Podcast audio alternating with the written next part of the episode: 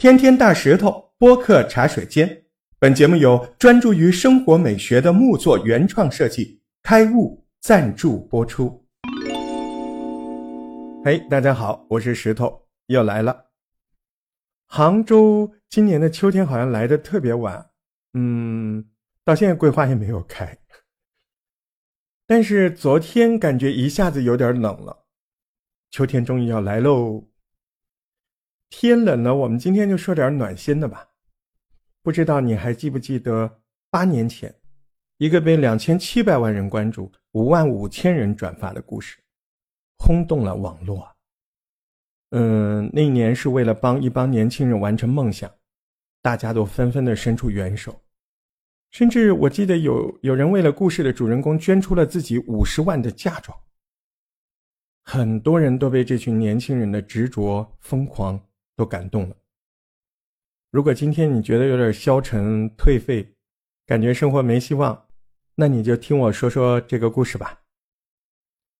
二零零三年，梁璇当时还是清华大学热能工程系的学生，他顺利毕业的话，前程肯定是大好的。但是他为了一个梦，选择了退学。这个梦呢，他看到一条小鱼不断的长大。一直大，一直大，大到没有任何地方可以装下它。这个梦让梁璇和比他小一届的美术生张春，他们俩一拍即合。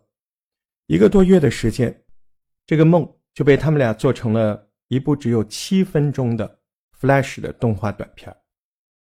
而这个短片有一个现在我们大家熟知的名字，四个字：大鱼海棠。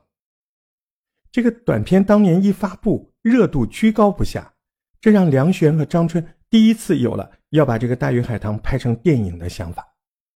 他们当时成立了十二个人的工作室，靠接这个商业广告，一边磨练技术，一边养活团队。呃，当时为了更安心的制作，梁璇还把工作室搬到了郊区。《大鱼海棠》这样是一个电影的长片，哈，它要达到的这个技术标准跟做动画是不一样的，那是要高很多的。十二个人，五年不间断的工作，终于完成了《大鱼海棠》七分钟的成片。电影的所有设定和样片也全部都完成了。一群年轻人围坐在一起，在张春的白色被单上，第一次放映了自己这个七分钟的电影的成片。条件虽然简陋，但是每个人脸上洋溢的都是满足的喜悦。追逐梦想的路上嘛，肯定不容易的了。梁璇和张春带着样片去找投资，看过样片之后，所有投资人都赞不绝口。但是一个问题，谁也不敢拿两千万出来，在这群年轻人的身上去赌，去赌中国动画的未来。前几年确实对动画，特别是二维这块嗯，没什么信心。市场上，一个是对国产的动画不自不相信。另外一个确实制作能力有限，而且投资也不到位，迟迟拉不到投资，让制作就陷入了半停滞的状态。为了团队的生存，没办法，他们拿出现有的卡通形象，转行做游戏。但是，一年之后，不但没有盈利，还让整个团队都濒临解散。工资低一点啊，或者怎么着，哪怕可以可以，只要能撑起这个项目。然后大家的想法都是。就是大家都拼一下把这个片子做完，但是当时确实因为资金的问题不得不停了。朝夕相处的同事一个一个离开，梁璇遭受了巨大的打击。张春当时在梁璇的眼里看到的也只剩是颓废。因为我之前有跟他说，我说其实公司哪怕一个人都没有，就走走到最后，我们回复到我们的原点。认识的时候只有你跟我两个人，那我们也能做东西，至少让人感觉很积极。但那个时候，我从他眼睛里我看不到这些东西，所以我中途就有选择离开，放弃。连最亲密的伙伴也走了，整个团队只剩下了梁璇和谁？和做饭阿姨。在大家都在放弃的时候，谁也想不到，做饭阿姨会成为整个团队最后的精神支柱。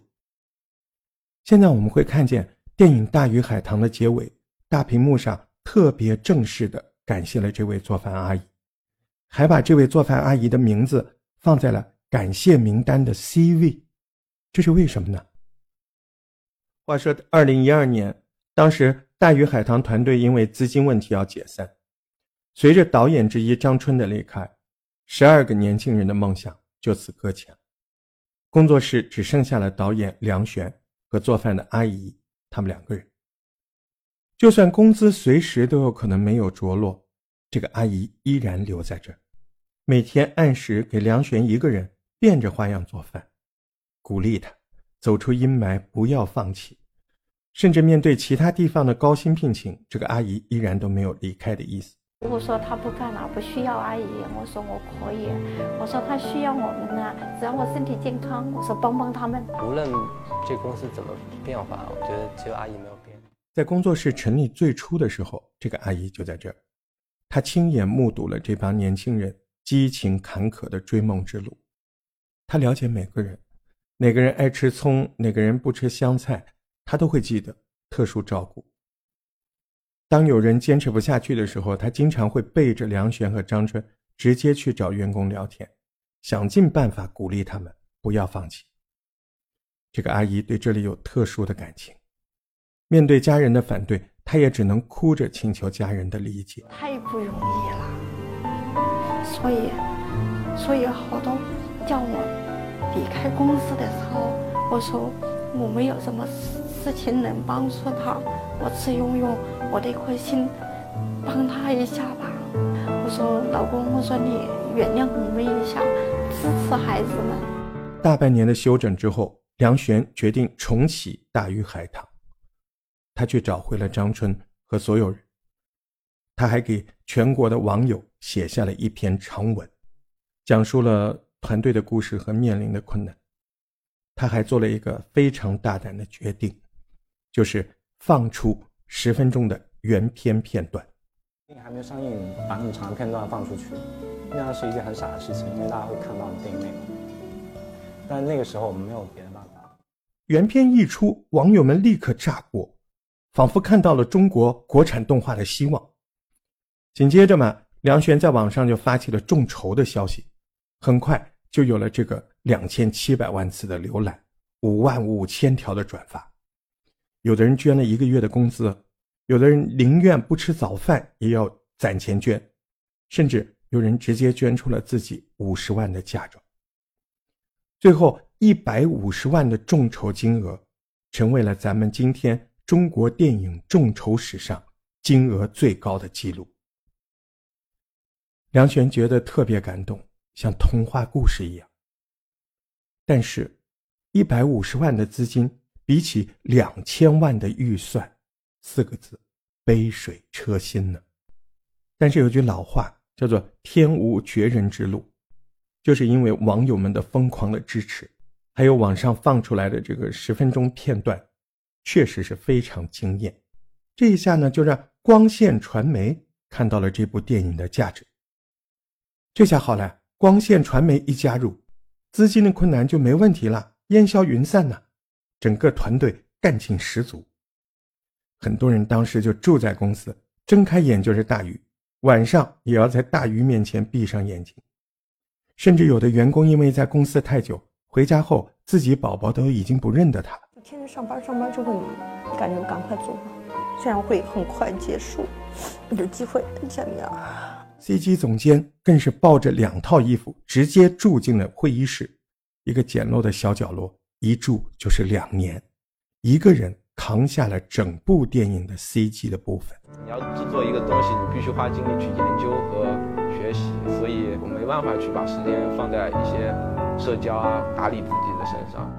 在所有人的努力下，《大鱼海棠》成功上映，这帮年轻人终于完成了梦想。但想不到的是，随之而来的却是无尽的谩骂、嘲讽。有人甚至骂道：“十二年做了个什么东西？人生没有几个十二年。”跟风批评的那些人呢，也不一定坚守等待了十二年。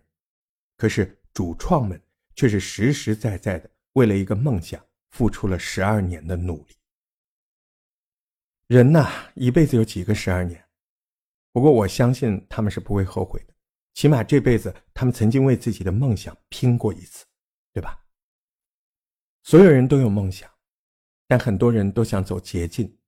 嗯，如果梦想有捷径，那我想它的名字一定会叫做坚持。如果你还没有看过这部电影，那我建议你一定要去看一看，毕竟那是一群人坚持了十二年的梦想。我相信你看过之后就会觉得今年的秋天没有那么冷。对了，在这也感谢所有持续收听我节目的你，谢谢你一直陪在我身边，你就是世界上对我最好的人。